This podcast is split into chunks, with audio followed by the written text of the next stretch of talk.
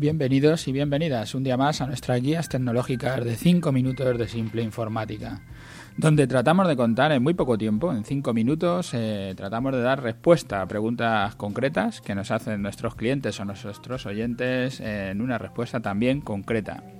Hoy nos encontramos en nuestro programa 253, Hub o concentrador o suite o conmutador, así lo hemos titulado. Este programa le podíamos titular a vueltas con el inglés. Siempre en este sector surgen muchas dudas con los términos que se usan directamente del inglés, sin traducir o los traducidos, y que en muchas ocasiones se hacen por comodidad. Muchas veces la palabra que viene del inglés es más cómoda seguir utilizándola y en otras se hace simplemente por epatar al que tienes enfrente y, y que tú parezcas un experto. Pero como decía el filósofo, y nosotros lo hacemos norma en nuestra forma de hablar de la informática, si tiene las ideas claras se pueden explicar de manera simple. Y los lenguajes complicados son un refugio para las mentes confusas e inseguras. Siempre, siempre hemos admirado lo simple porque está más cerca de la belleza y la belleza más cerca de la verdad. Nos pregunta un oyente en la plataforma de Ivo por las diferencias entre Hub y Suite. Aunque ya le contestamos desde la plataforma, hemos querido hacer un programa especial de, en este especial verano para, para, aclarar estas posibles confusiones con el idioma y nuestra selección de, en simple informática en este producto. Copio la pregunta que nos hace desde Ivo con Leo. Muchas gracias, aunque muy breve, muy interesante los temas que trata. Solo mencionar que entiendo que con, con Hub sería como un concentrador, que no es exactamente un sweep, eh, ya que el sweep tiene electrónica y las comunicaciones serían más veloces. Bueno, gracias a JJ Clon Bopo por la pregunta. Eh, me parece un buen apunte para aclarar estas confusiones. Los aparatos para crear una red de datos se empiezan a nombrar en inglés, aunque exista su traducción en español, igual que nos pasa con el tema del email o el correo electrónico. Hay mucha gente que sigue hablando de email cuando podemos hablar de correo electrónico porque existe la, la palabra perfectamente. El concentrador o hub es el mismo aparato, dicho en inglés o dicho en, español. Y el conmutador o suite le pasa lo mismo, Son, es solo un aparato, no es que sean dos aparatos distintos, es lo mismo, lo para que una vez se habla en inglés y otra vez se habla en castellano.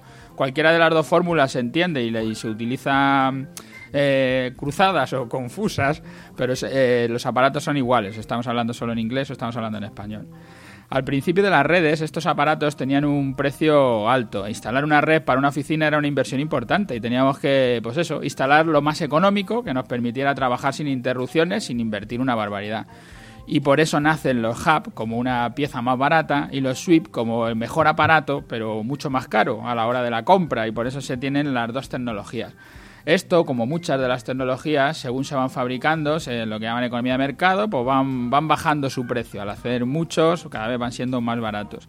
Y llega un momento en que la tecnología más barata ya no tiene sentido seguir utilizándola, pues se quedan al mismo precio que la tecnología que es mejor. Eso es lo que le ha pasado a los hub. Los hub van desapareciendo, o vamos, nosotros ahora mismo no compramos ninguno y no sé si existirán, supongo que alguien podrá pues, venderlo, pero me parece que no tiene ya ningún sentido. O sea, que el concentrador o hub sí que se ha perdido, ya, ya no se usa. El concentrador, si es cierto, con la pregunta que me hacen, no tiene ninguna electrónica y todas las peticiones que se hacían, porque ya digo, que ahora mismo yo creo que ni se usa, pues las pasa por todas las por todas las bocas buscando el receptor. De esa manera, claro, las comunicaciones son mucho más lentas porque siempre está haciendo broadcast, mandando toda la información a todas las bocas. Y además se adapta a la velocidad del dispositivo más lento, con lo que hace que todo el aparato pues trabaje en una velocidad más lenta. El switch lo que hace, igual que los routers, pues se genera una tabla donde dice dónde está cada uno de los dispositivos y entonces la comunicación solo va de boca de una boca a otra boca, los dos que están, digamos, relacionados en esa comunicación, si es una impresora, es un ordenador o lo que sea, y sí que es capaz de mantener la velocidad más alta posible en cada caso, con lo que sí, desde luego el switch es una tecnología mucho más rápida, es, mucho mejor y por eso, claro, o sea, acaba siendo la tecnología que se usa.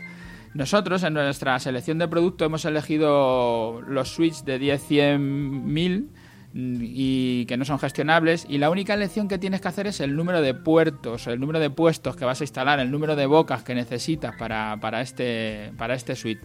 En el caso del más pequeño, el de 8 puertos, tiene un coste de 29 euros. Como veis, es un coste tan bajo que ahora mismo esto es lo que menos te preocupa a la hora de montar una red en, tu oficina. Y lo que tendrás que dedicar más tiempo es por donde paso el cable. Si es en obra, una obra nueva o te estás haciendo obra para lo que sea de reforma, por dejar preparados los conductos para pasar el cableado tanto de voz como de datos pero no serán los dispositivos si es el suite o el hardware lo que te va lo que te va a preocupar Os dejo de todas las formas enlazados los otros programas en los que hemos estado hablando de todo este tema, de los RAD, de cambiar los suite, por si alguno queréis consultar, queréis saber más, más de este tema.